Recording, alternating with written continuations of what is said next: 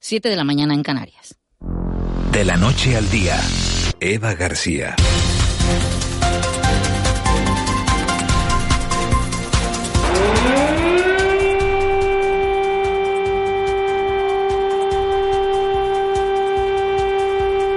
Un año y la guerra de Ucrania que no acaba.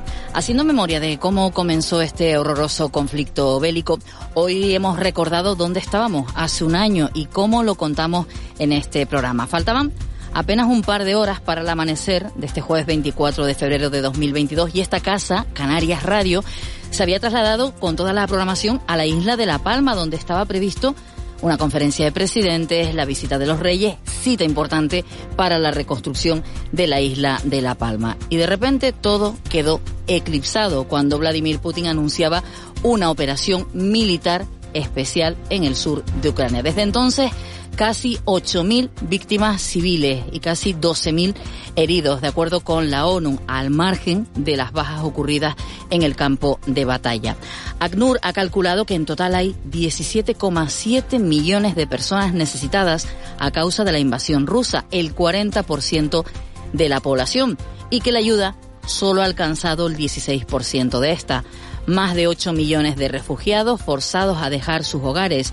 Ciudadanos como tú, como yo, como los compañeros que hoy hacemos este programa, antes de ser desplazados, que llevaban una vida normal y que un año después siguen soñando en recuperarla. Y la invasión por parte de Putin que ha alterado el orden mundial y ha puesto a prueba la unidad de Europa. Será uno de los argumentos de nuestro programa de hoy, en qué momento está el conflicto y lo que ha supuesto para el resto de países que sufren sus consecuencias. Y es que mientras los dirigentes mundiales siguen hablando de estrategias militares, de utilización de ciertas armas, de sanciones, incluso de nuevas guerras, lo que de verdad queremos es que de una vez por todas llegue la paz y no solo a Ucrania. Eva García. Siete y dos minutos, momento de conocer los titulares de la jornada. Caja 7 te ofrece los titulares del día.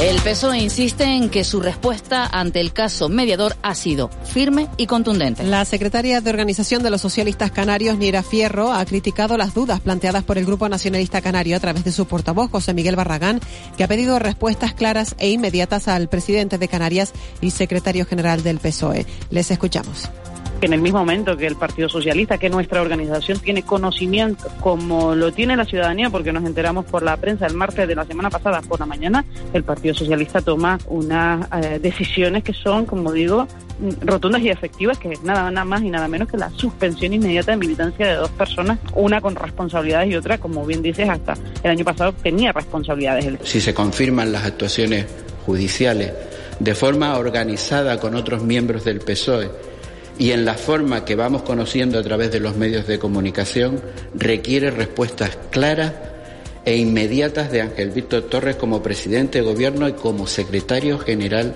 de los socialistas canarios. También la vicesecretaria general de los socialistas y ministra de Hacienda, María Jesús Montero, ha dicho que si lo, el exdiputado Juan Bernardo Fuentes ha cometido un delito, que lo pague. Además, ha ofrecido a la justicia toda la colaboración del partido en la investigación. Ha recordado, sin embargo, que la presunción de inocencia prima para cualquier persona, recordando que todos los servidores públicos tienen que ser ejemplares en la utilización de los recursos condenar absolutamente eh, cualquier desvío de legalidad que haya producido cualquier persona y mucho más si lo hace en nombre o lo hace desde el Partido Socialista, dejar que la justicia actúe, toda nuestra colaboración con la justicia y si alguien ha cometido un delito que lo pague. Sanidad insta a la población de entre 16 y 18 años a vacunarse contra la meningitis. El Servicio Canario de Salud ha adquirido 38.000 dosis de la vacuna contra la enfermedad por un importe de 836.000 euros. Los síntomas de esta meningitis se caracterizan por la aparición repentina de fiebre, náuseas, vómitos, cefalea intensa, alteración del estado mental, rigidez de nuca y fotofobia. Su letalidad es de entre el 8 y el 15%. Escuchamos al director general de Salud Pública del Servicio Canario de Salud, José Juan Alemán un 10% de la población eh, es portador del meningococo en su nariz o en su faringe, ¿no? Es decir, uno de cada diez podemos ser portadores asintomáticos del meningococo, ¿no? Estos, eh, este porcentaje, esta estimación de, de portadores asintomáticos se incrementa en los adolescentes que puede llegar a ser de un 25%. Hoy a partir de las 8 y 20 hablaremos de esta campaña, pero hay otras noticias destacadas en la jornada de hoy. Investigan la muerte de un hombre y su posible relación con otro cadáver. La Policía Nacional investiga la muerte de un hombre cuyo cadáver fue hallado este miércoles en La Laguna, en Tenerife, y que podría tener relación con el fallecimiento violento de otra persona en el municipio del Rosario. El cuerpo hallado en un local comercial de La Laguna corresponde a un hombre de unos 50 años que estaba siendo buscado por su posible relación con lo ocurrido en Tabaiba días atrás. Canarias ocupa el puesto 12 en el ranking de igualdad europea. El índice de igualdad de género en las islas se sitúa en el 71,9 sobre 100. Son datos del Barómetro de Igualdad y Diversidad de Canarias presentado por la Viceconsejería de Igualdad del Gobierno Autonómico. La investigadora principal del barómetro, Vicenta Poveda, se ha mostrado prudente ante unos datos que a priori pueden parecer positivos. Dentro de los territorios analizados, que son 31, ese 71,9 sitúa a Canarias en el lugar 12. Y el aniversario de la guerra en Ucrania centra hoy el foco internacional. Ucrania conmemora este viernes el primer aniversario del comienzo de la invasión rusa en una jornada en la que está previsto que el presidente Vladimir Zelensky se dirija a una nación profundamente cambiada por un año de la guerra. Está previsto que Zelensky intervenga además por videoconferencia en diversos actos programados en capitales europeas, así como en la reunión virtual de jefes de gobierno del Club de Naciones Industrializadas del G7. En Caja 7 valoramos a esas personas que lo dan todo por sacar su vida negocios y sueños adelante, con un plan para que solo te preocupes de lo importante. Seas joven, autónomo, tengas nómina o pensión. Para hacerlo fácil, ya estamos nosotros. Consulta condiciones en cajasiete.com.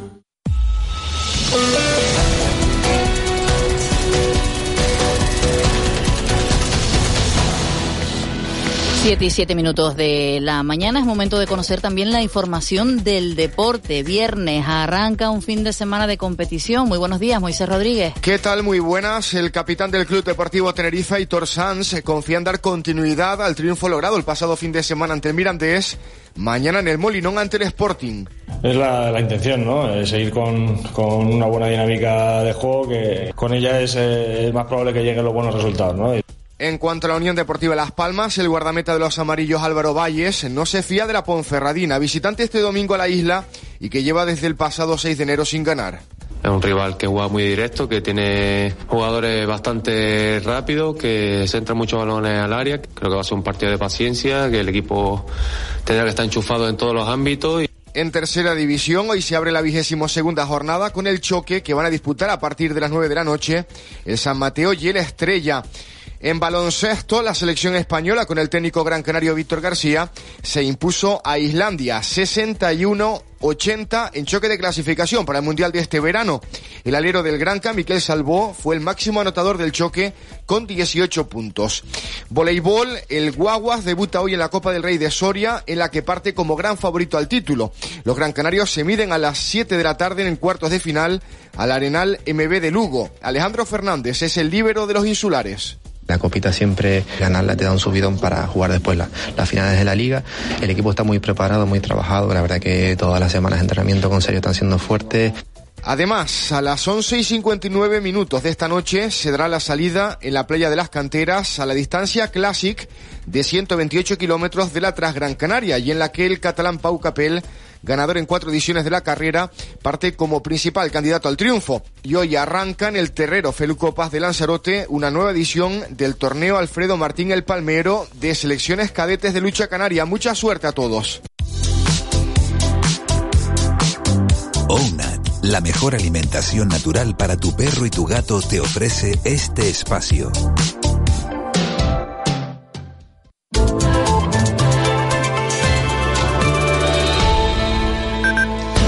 Siete y nueve minutos de la mañana continúan llegando WhatsApp al 616-486-754. Uno de los WhatsApp dice, y si mandabas una foto similar por SMS, te cobraban más. Hoy estamos recordando uno de los aniversarios en la efeméride de cuando empezaron a llegar esos primeros WhatsApp. Vicky Palma, buenos días. Buenos días, Eva. ¿Tú te acuerdas la primera vez que mandaste un WhatsApp que llegó y tú dices, uy, ¿esto cómo? no, no me acuerdo, pero sé que no hace no mucho. Lo peor es que luego no pararon de llegar, ¿no? bueno, eso sí es verdad, pero bueno, siempre está la opción de ese silencio y bueno, ya lo verás cuando puedas. Y a trabajar un poco. Eh, ¿Qué tiempo tendremos para este fin de semana? Que ya nos adelantabas hace un ratito para, para los que se acaban de incorporar. Bueno, vamos a tener un, fin de semana eh, con, con nubes en cantidades variables. Muchas de las nubes se van a formar en el interior de las islas porque vamos a tener poco viento y esas nubes acabarán desarrollándose como para dejar eh, chubascos por la tarde. Son más probables en zonas del sur y sureste de Gran Canaria, de Tenerife, la isla de La Palma, eh, quizás en zonas altas también de la Gomera del Hierro y a lo mejor alguna llega a caer en Lanzarote y Fuerteventura. Serían siempre por la tarde, es decir, entre aproximadamente las 2 y las 6 de la tarde. Antes y después, en principio, no esperamos lluvia, de hecho tendremos amplios ratos de sol, no esperamos tampoco cambios en las temperaturas, así que el ambiente se va a mantener fresco y ya será la jornada del domingo en que sí que nos pueda llegar de restos de un frente a la cara norte del archipiélago y dejar principalmente las islas de mayor relieve alguna que otra precipitación. También poco importante, las temperaturas del domingo sí que se notarán al menos a mediodía un poquito más cálidas. El viento va a ser del oeste en la jornada del domingo, flojo también en general. Y el que quiera disfrutar del fin de semana en las playas, yo recomiendo las del sur porque en ellas el estado del mar acompañará, aunque se irá cubriendo el cielo pues en horas de mediodía y durante parte de la tarde. Y en las del norte también tendremos ratos de sol, pero ahí hay que tener precaución con el mar porque puede haber series de olas rondando los dos metros de altura. Vicky, nos llega uno de esos WhatsApp que nos dicen que la información que da es fiable. Hace muchas gracias. Oye, he tenido quejas ¿eh? del carnaval, pero que no se pues, nunca llueve a gusto de todo. Recordemos que alguno preguntó antes del carnaval que si iba a llover en cierta calle, es decir, tampoco podemos ajustarnos a si vamos a estar en la plaza aquella o en la esquina otra, ¿no? No, y que sea bastante difícil también que, la sardina en Tenerife, pues que también eh, parece que el cielo llora un poquito eh, en el entierro de la sardina. No fue mucho, pero bueno. Acompañó a la, a la sardina. Vicky, feliz fin de semana. Igualmente, buenos días. Buenos días. Y es momento de conocer la información que nos traen desde el 112, el Centro Coordinador de Emergencias. Eh, Carmina Lorenzo, buenos días. Hola, buenos días. ¿Qué información nos traen en esta jornada? El incidente más destacado ha sido la caída de un varón de 76 años de unos 4 metros de altura aproximadamente en Las Palmas de Gran Canaria por causas que se desconocen. El afectado fue inmediatamente asistido por personal del Servicio de Urgencias Canaria y trasladado en una ambulancia medicalizada a un centro hospitalario ya que presentaba politraumatismos de carácter grave. Intervino también en la resolución de este incidente la policía local del municipio. Gracias, Carmina. Buen día. Gracias a ustedes. Buenos días. Desde que Kira y Toby comen Ounat, todo ha cambiado. ¿Será por sus ingredientes naturales y de proximidad? ¿Será porque todas sus recetas incorporan carnes o pescados frescos? Será. Ounat. O-W-N-A-T.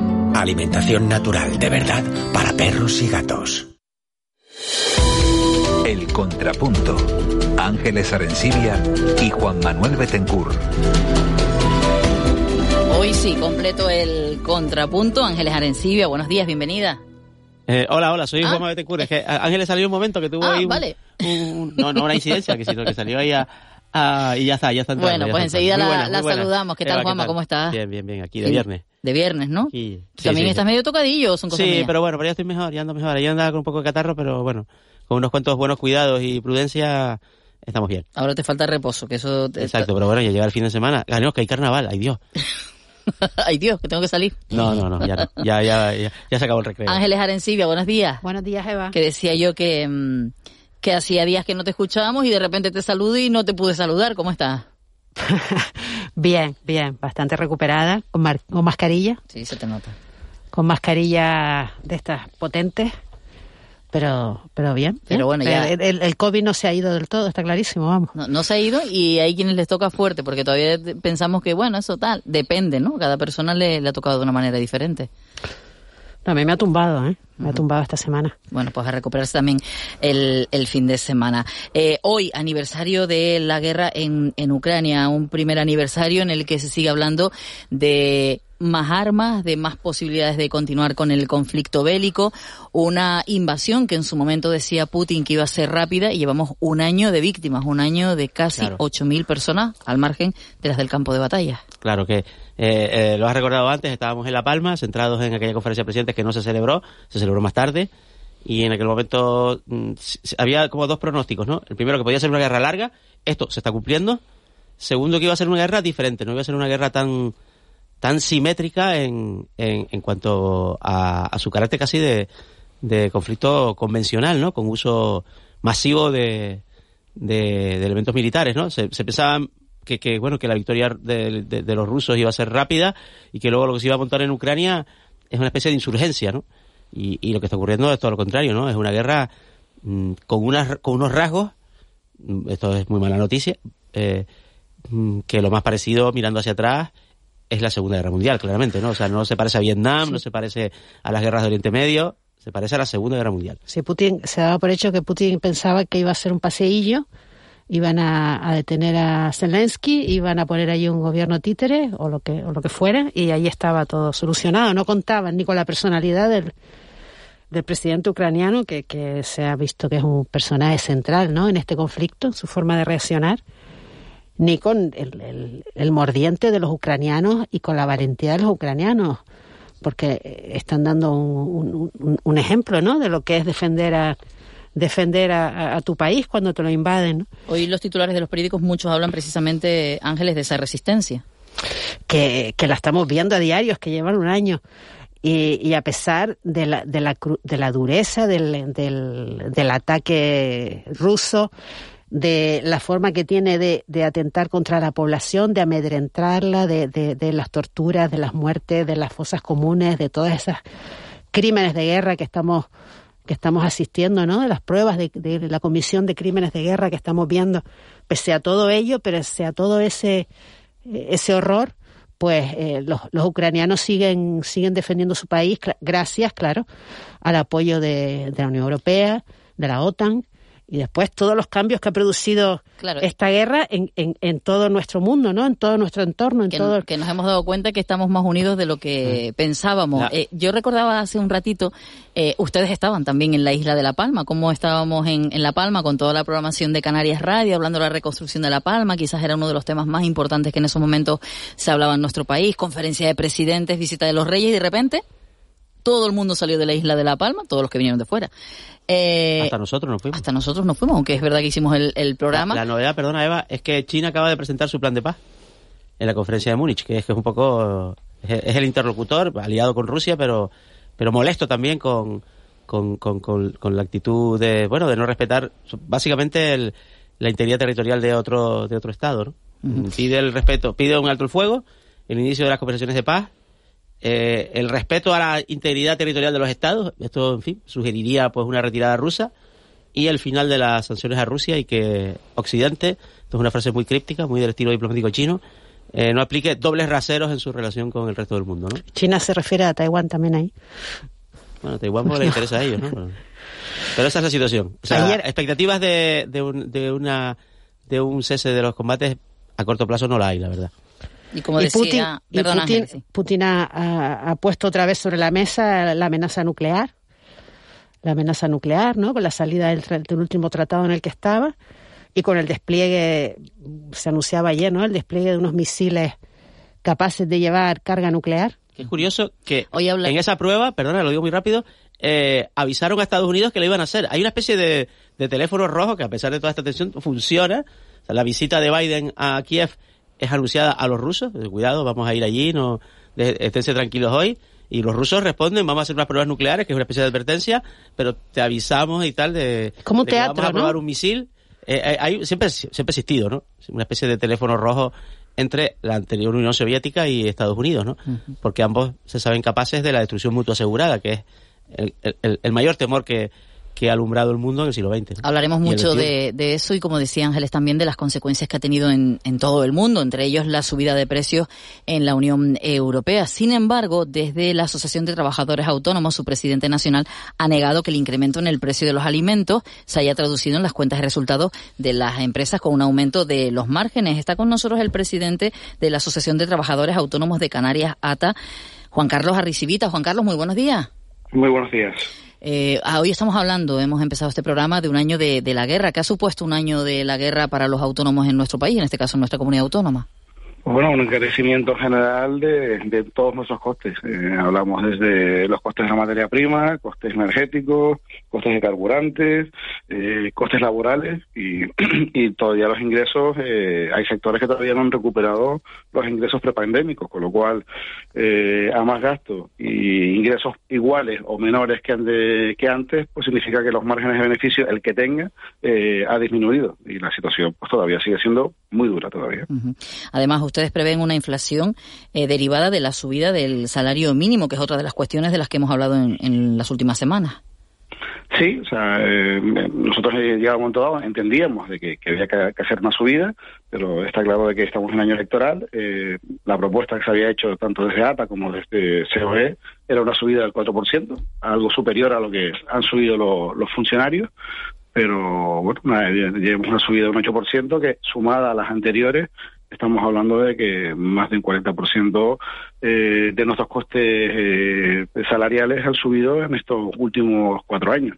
Estamos hablando de, que cuando se habla de salario mínimo profesional, eso no le afecta a las grandes multinacionales, ni a los bancos, ni a, ni a, ni a las telefónicas, ni a nada. Eso afecta eh, en el 95% a autónomos y, y micropymes. Uh. ¿Hay empresas, esas micropymes, que no podrán mantener ese, ese coste añadido?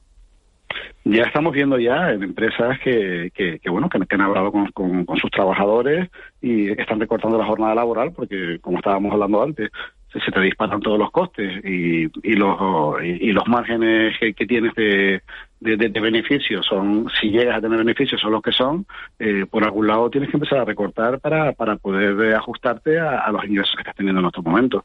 Y, y veremos cómo, cómo, bueno, pues como, como habrá eh, freno en la, en la contratación laboral, veremos también cómo habrá a lo mejor posibles recortes y veremos también como en algún que otro sector, entre ellos, por ejemplo, el sector de empleadas domésticas, pues mucha gente tendrá que, que, meterse en economía sumergida porque porque le va a ser imposible con los ingresos que tienen el poder mantener eh, los salarios eh, al 100%.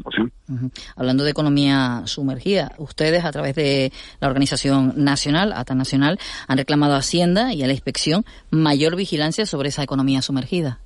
Por supuesto, es la, el, la competencia desleal que que, que, más nos afecta y que más daña al que al, al, que está trabajando y el que está luchando y el que está eh, el que está en una economía la normal en la que pagamos y la que contribuimos es aquel que, que, no tributa que no paga y que no genera beneficios al resto de la sociedad. Con lo cual, eh, desde siempre, desde ATA, eh, hemos luchado y hemos pedido que, que haya un, may un, mayor control sobre, sobre eso, o sea, que se, se persiga más la, la, economía sumergida y que, que sí, que está bien que al que está haciendo las cosas bien se le controle, se le inspeccione, pero sobre todo al primero que hay que ir es al que, al que no está dado de alta.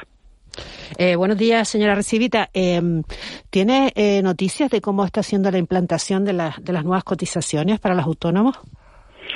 Bueno, eh, eh, hemos visto por sorpresa eh, en, el, en el recibo del mes pasado, sin previo aviso, sin negociación previa, eh, que ha, ha, habido una subida de un 8,6% de, de, de lo que son las cuotas eh, que se paga por parte de los autónomos a, de, a la seguridad social.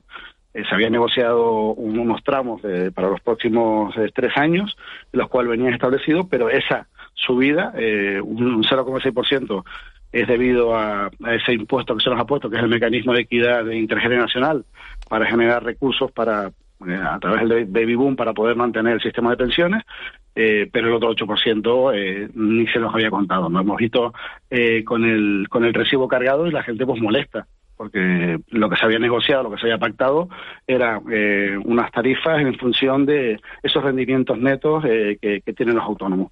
Por lo cual, aquellos autónomos que vayan a tener eh, a lo largo del año eh, unos rendimientos netos eh, inferiores a 20.400 euros, que vayan hablando con sus gestores, que vayan viéndolo, la, viendo para, para, para cambiar los tramos y para que les baje, porque deberían de pagar menos lo que estaban pagando el año pasado.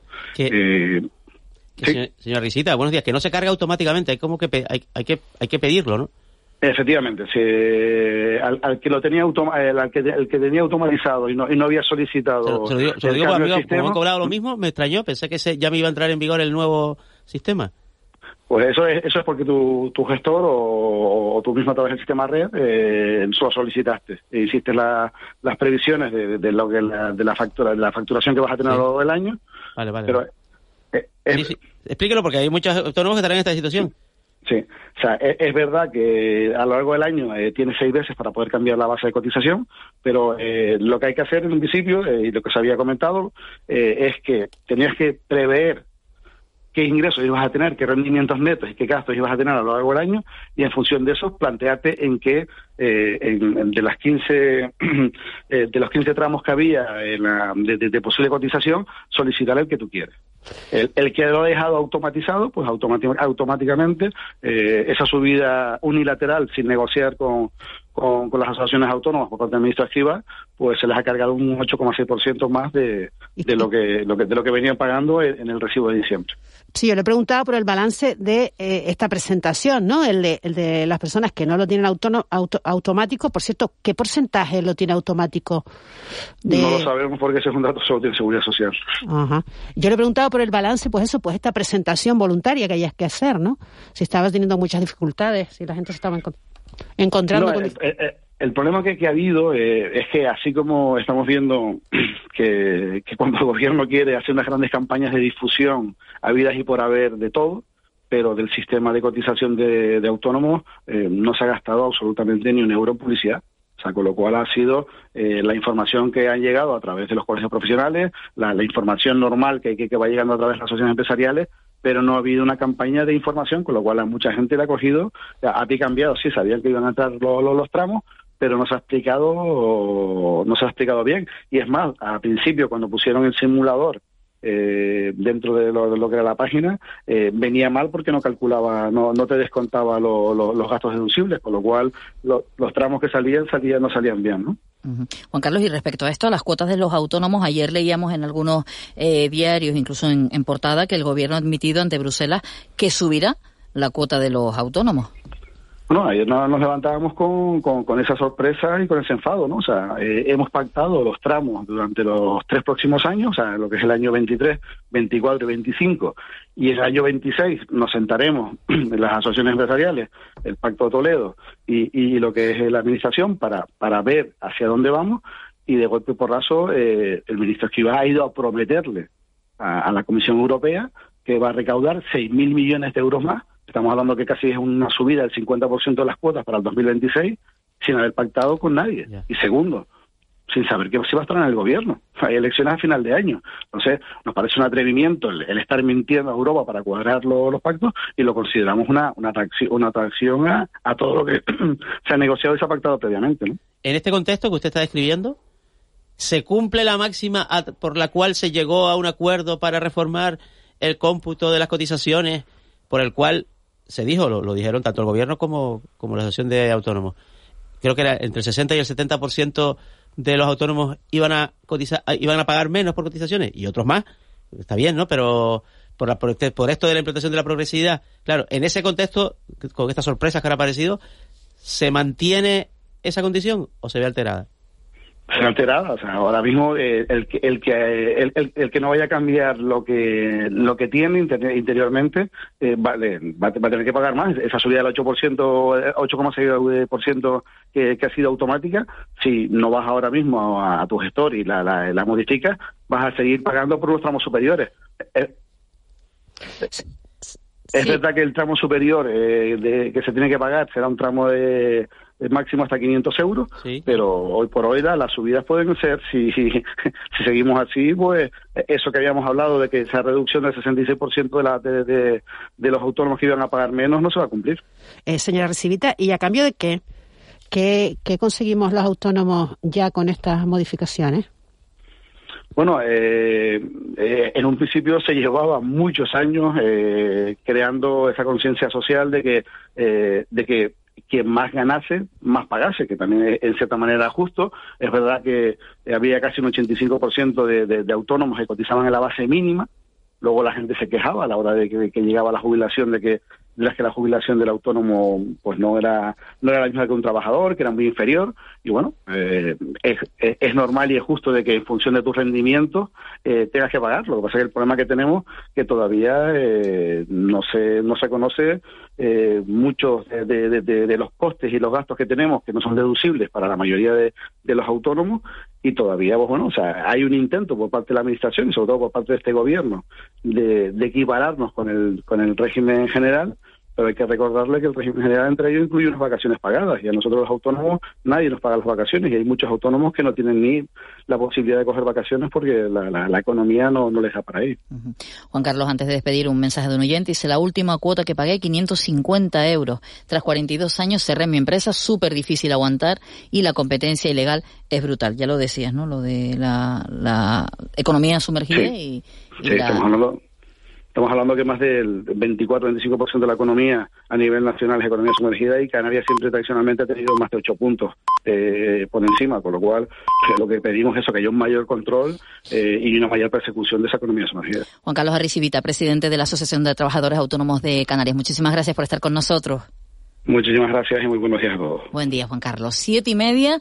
Eh, durante esta semana hemos ido hablando con algunos representantes eh, políticos en el Parlamento de Canarias y es que la próxima semana, el último día de febrero, 28, 1 y 2 de marzo, se celebra el debate sobre el estado de la nacionalidad. Es momento de saludar a la presidenta del Grupo Parlamentario de Nueva Canarias, además alcaldesa de Telde, Carmen Hernández. Carmen, muy buenos días.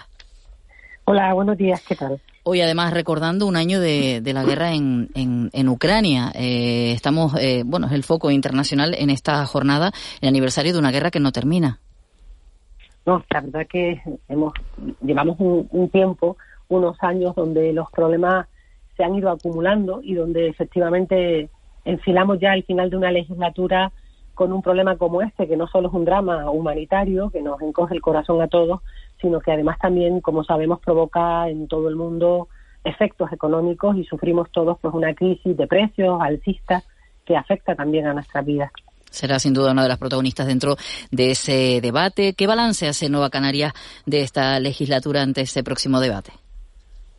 Teniendo en cuenta el contexto, porque si, honestamente, y si queremos hacer un, análisis, un balance eh, con objetividad, no podemos obviar que Canarias ha pasado por un momento absolutamente, el mundo ha pasado por un momento extraordinario y excepcional, pero Canarias yo creo que objetivamente aún más grave, es decir, desde empezamos la legislatura con aquellos terribles incendios en Gran Canaria, luego llegó esa terrible pandemia que además del drama eh, humanitario y lo que supuso para los sistemas públicos, eh, supuso además para nosotros algo prácticamente único en toda España, salvo Baleares, como fue que nuestra economía sufrió un parón un verdadero cero turístico, que sabemos también las consecuencias que, ha tenido, y, bueno, y luego además de todo, ello, eh, pues el volcán, ¿no? La erupción volcánica. Y la realidad es que con datos en la mano hemos conseguido remontar esa difícil situación y la verdad que hoy Canarias se encuentra con unos indicadores que, que, a muchos nos dan tranquilidad. Soy de las que creo que mientras haya un desempleado, mientras haya una familia sin vivienda o mientras haya una persona esperando una ayuda social, no podemos sentirnos satisfechos. Tenemos que seguir trabajando para mejorar, pero sin duda este gobierno ha hecho un esfuerzo histórico y hay datos que lo avalan. Para empezar, hemos hecho una inversión histórica en materia de servicios públicos. Eh, después de cuatro años eh, se ha incrementado la financiación en educación, solamente si hablamos solo de educación, de sanidad y de derechos sociales, se ha incrementado con respecto a lo que se gastaba en el año 2019 1.577 millones. Y ese dinero se ha ido pues a esos 10.000 empleados públicos más que tenemos en nuestras aulas y también en nuestro sistema sanitario. Eso yo creo que es un elemento clave. Después el dato del paro. Tenemos unas cifras que no conocíamos desde hace 15 años.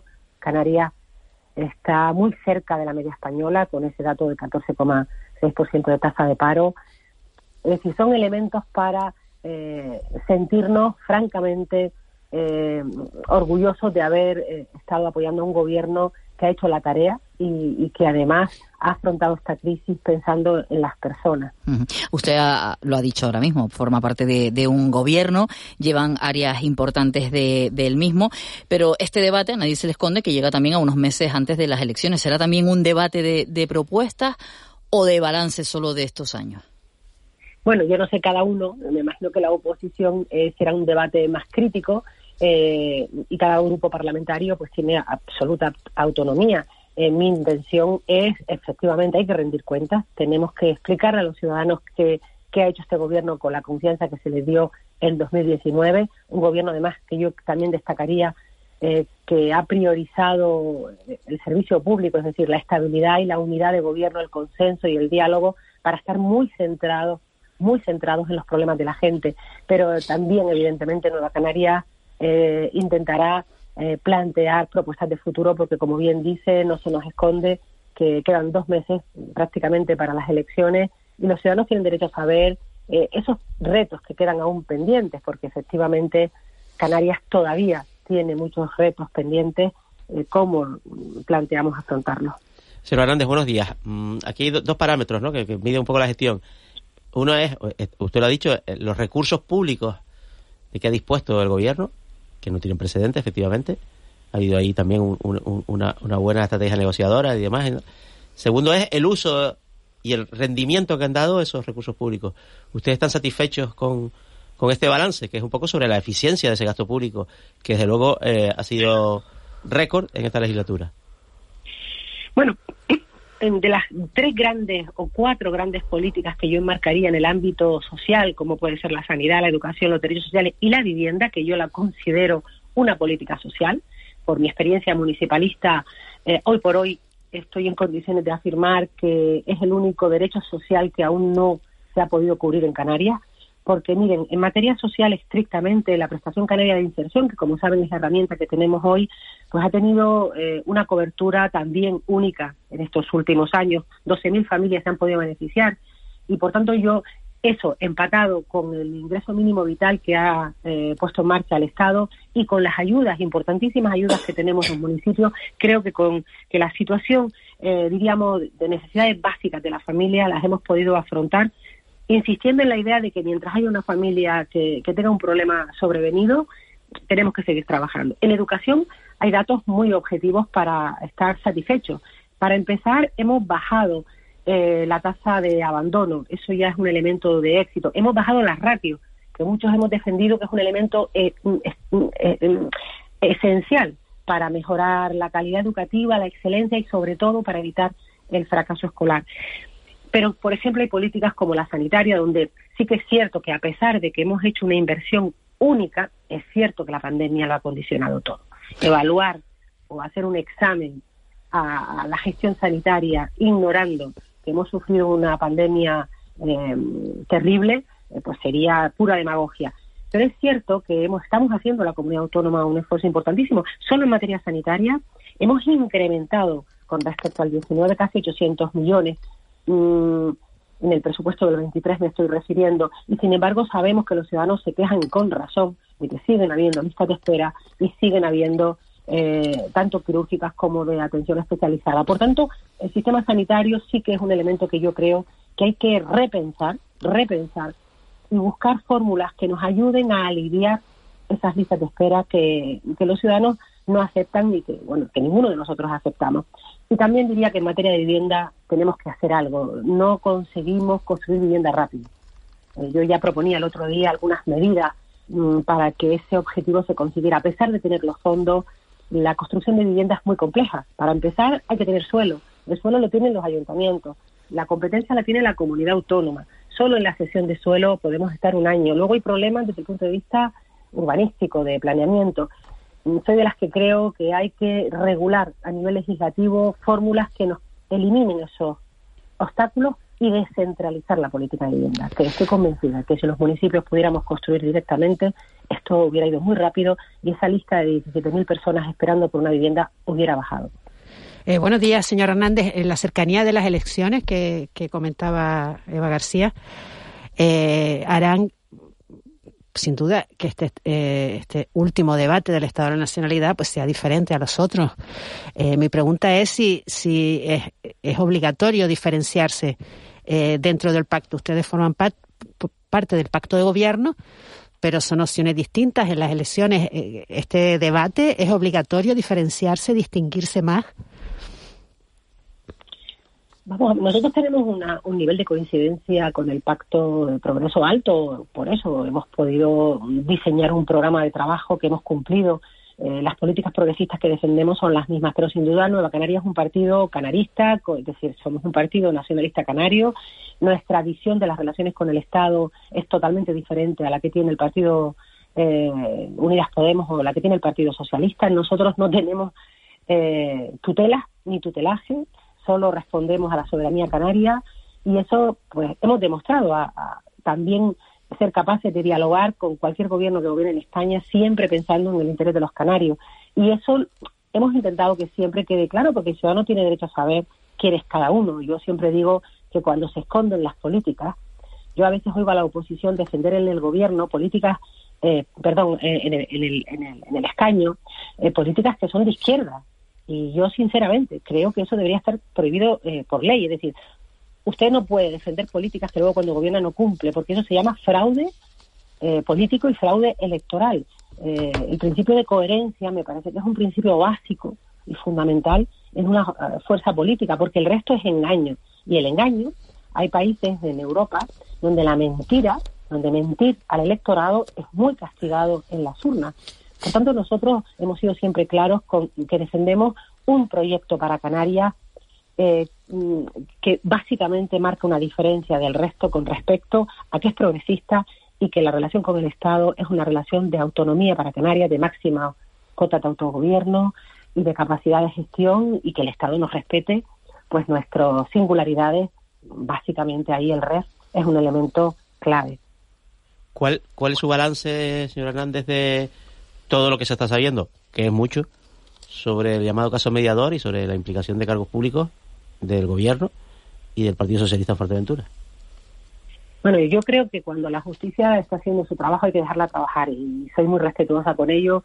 Yo vengo de un municipio que fue muy castigado por este tipo de cuestiones y la experiencia nos dice que hay que dejar trabajar la justicia y, por supuesto, que caiga todo el peso de la ley con aquellos que han abusado de su condición y que han eh, ido contra el interés general.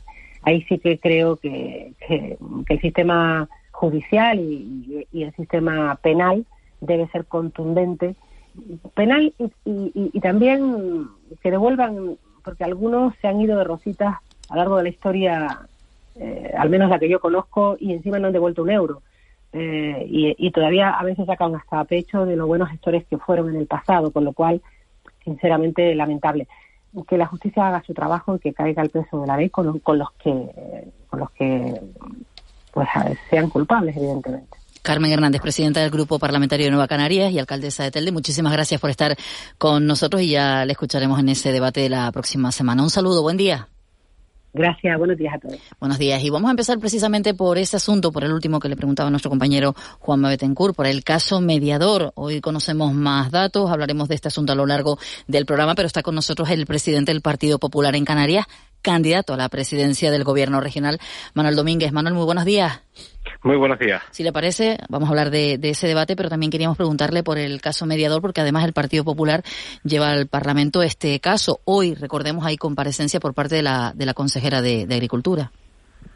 Bueno, sí, la verdad es que hemos tenido que ser desde la oposición quienes iniciemos todo este tipo de solicitudes para que, en primer lugar, la consejera en comisión eh, responda a preguntas que va a formular el compañero eh, Juanma, el compañero del Hierro, porque entendemos que el gobierno debió haber dado un paso al frente desde el minuto uno y explicar situaciones como esta, porque esto de que les haya pillado por sorpresa suena un poco raro, más aún después de haber destituido al exdirector de ganadería del gobierno de Canarias. Por lo tanto, eh, igual que en caso mascarillas, muchas cosas por resolver, muchas preguntas en el aire y, veremos qué es lo que va sucediendo durante todos estos días. Desde el gobierno insiste en que han actuado de forma firme y contundente. Bueno, yo no sé si actuar firme o contundente eh, en la destitución si tenían información y no lo llevaron a la fiscalía. Yo no sé si es actuar de forma contundente, si tenían información, siempre lo pongo en el veremos, y permiten que ese mismo señor sea candidato al municipio de Antigua en Fuerteventura.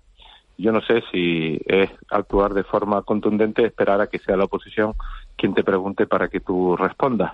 Yo no comparto eso, no lo comparto. Ahora quieren echar balones fuera, centralizarlo todo en que son actuaciones personales, lógicamente, siempre son las personas las que actúan, pero si quieren recordamos asuntos o actitudes del Partido Socialista cuando en el Partido Popular han sucedido hechos como, como este, ¿no? Eh, escuchaba a la alcaldesa de Telde hablar antes, dijo algo al final. Eh, Telde fue protagonista de situaciones desagradables como estas, personas a las que se le señalaron con el dedo, se le culparon, se le hizo una campaña mediática agresiva y alguna murió sin saber que era inocente.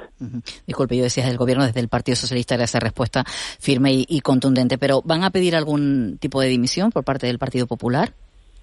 Bueno, yo nunca he creído que las dimisiones solucionen los problemas de, de por sí. Quiero decir con esto que si eh, una dimisión se hace para mejorar la actuación que se está haciendo, bienvenida sea. Si una dimisión es para escurrir el bulto y centrar la culpa en una persona no tiene sentido. Yo no creo que una dimisión lleve a que eh, se corrija lo que se ha hecho. Es cierto que cuando alguien se equivoca tiene que asumir responsabilidades. Y el gobierno, en este caso, el presidente del gobierno, tiene la obligación de vigilancia y no ha cometido la, la vigilancia de quienes trabajan consigo.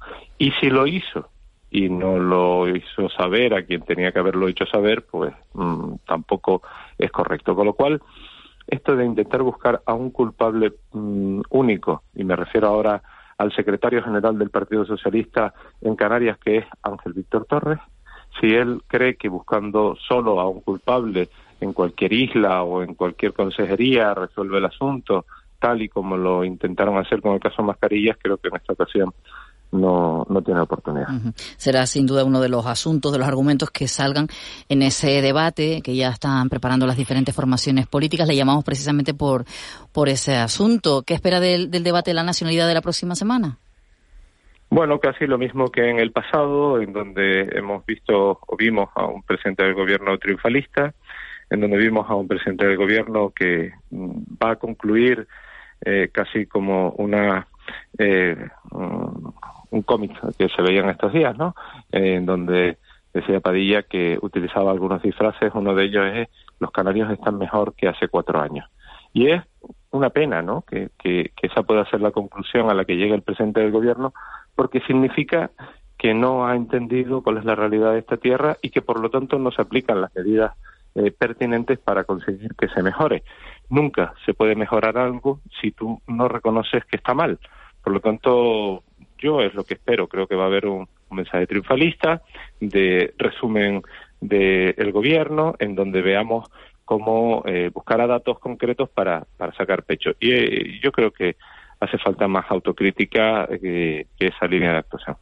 Eh, buenos días, señor Domingo. le, vuelvo, le vuelvo un momentito al, al, tema que estaba tratando antes con Eva, el caso mediador, que usted pues ha dicho que el gobierno no ha explicado, no se ha explicado, ¿no? Que debería hacerlo. Y, mi pregunta es, bueno, este es un caso que está eh, siendo investigado por la justicia y por la, bueno, siendo investigado por la fiscalía, por la Guardia Civil, etcétera, por la juez instructora. Eh, ¿Qué puede eh, eh qué puede aportar el debate político a una cuestión que está judicializada. Quiero decir, eh, esto es algo que se hace en España, ¿no? Que se hace de forma habitual. Hay un tema que está en eh, judicializado y se debate en una Cámara Parlamentaria. Mi pregunta es, ¿qué aporta? Porque eh, se supone que, los hechos crudos y, duros están siendo vistos en, en la vía jurisdiccional. Bueno, ¿qué aporta dar una rueda de prensa para explicar eh, cómo están las listas de espera en Canarias, por ejemplo. Eso es diferente. O que aporta es diferente. bueno, yo creo que los canarios necesitamos explicaciones, sobre todo, ¿eh? sobre todo lo que se vincula al gobierno.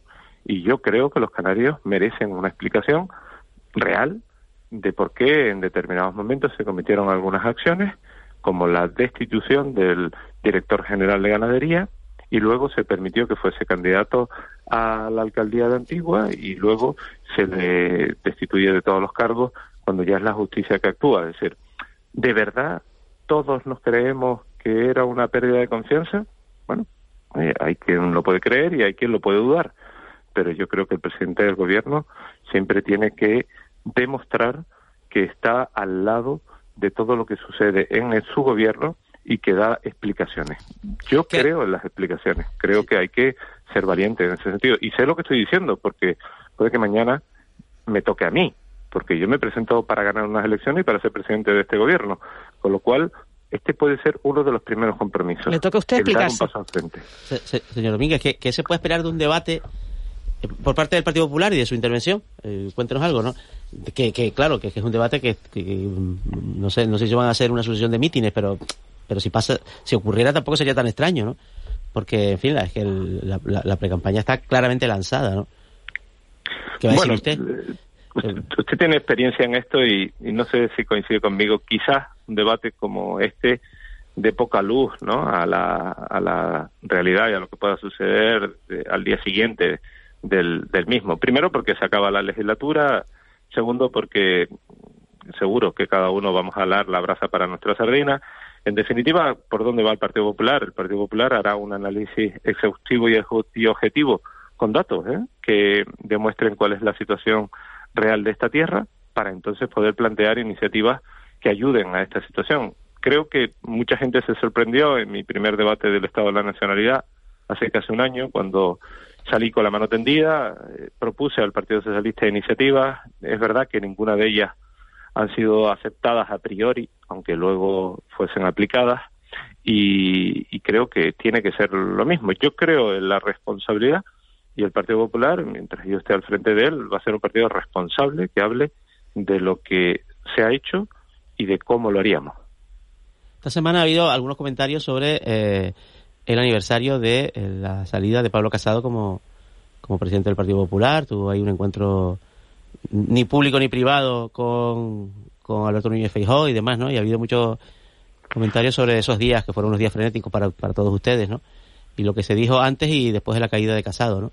¿Se siente usted aludido por estas situaciones como se han dado a Cuca Gamarra, por ejemplo, que, le han recordado pues que ella apoyó a Casado hasta que Casado vio que caía y entonces se, se cambió de bando, por decirlo de una manera, dijo, bueno, pues, y, y la explicación que ha dado es hicimos lo que había, lo que teníamos que hacer. Bueno, pues apoyar a un líder hasta que este líder está caído y luego pasarnos al otro, ¿no? Eh, ¿en, qué medida cree que, afecta esto a, a, la, a la imagen del Partido Popular y de sus dirigentes? Bueno, creo que eh, todos somos conscientes, los que estamos en el Partido Popular, de que en aquel momento vivimos fechas o días muy muy complicados en donde yo particularmente pensé que no salíamos esta. ¿eh? Yo vi en determinadas ocasiones como dicen algunos, esa luz del más allá.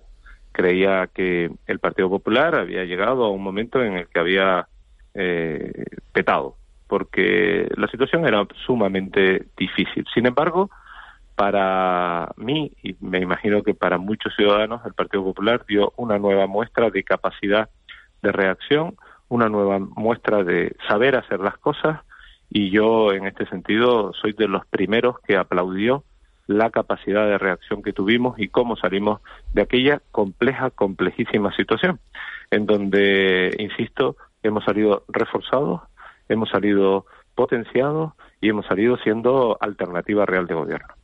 Porque le parece mejor líder Alberto Núñez Feijóo que Pablo Casado, por eso cree que han salido reforzados.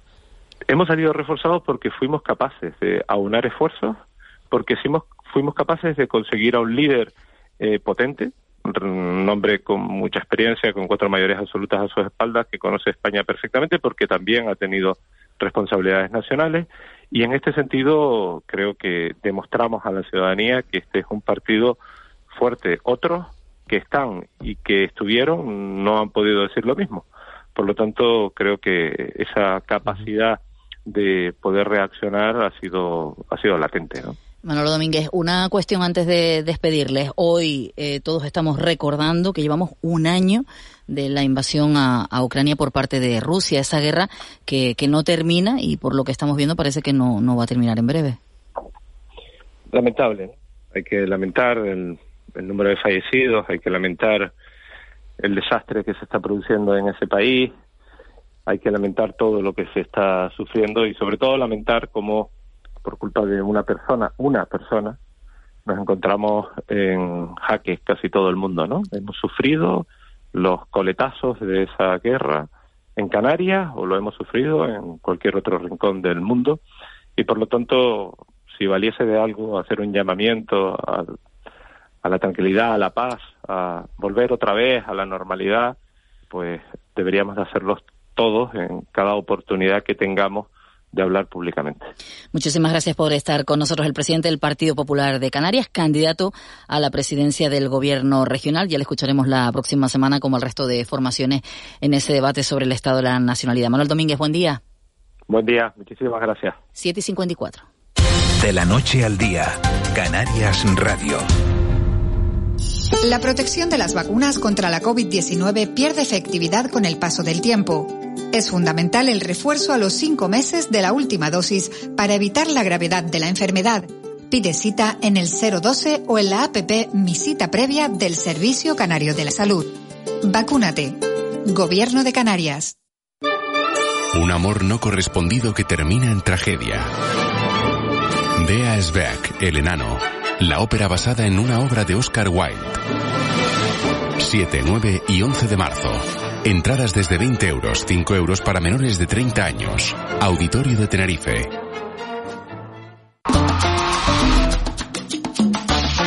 Vive el carnaval con M, Medicina Estética.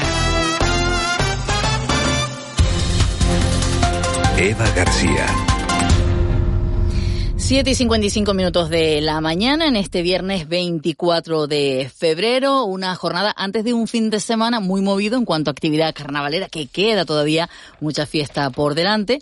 Otros utilizarán este fin de semana para descansar. Les recuerdo el número de WhatsApp 616 486 754 616 486 754. Y en este programa, en De la Noche al Día, es momento de escuchar el sonido del día. Sonido del día, Ángeles Arencibia, que después de, estos días que te hemos echado de menos en la antena, eh, ¿tienes preparado? Sí, señora.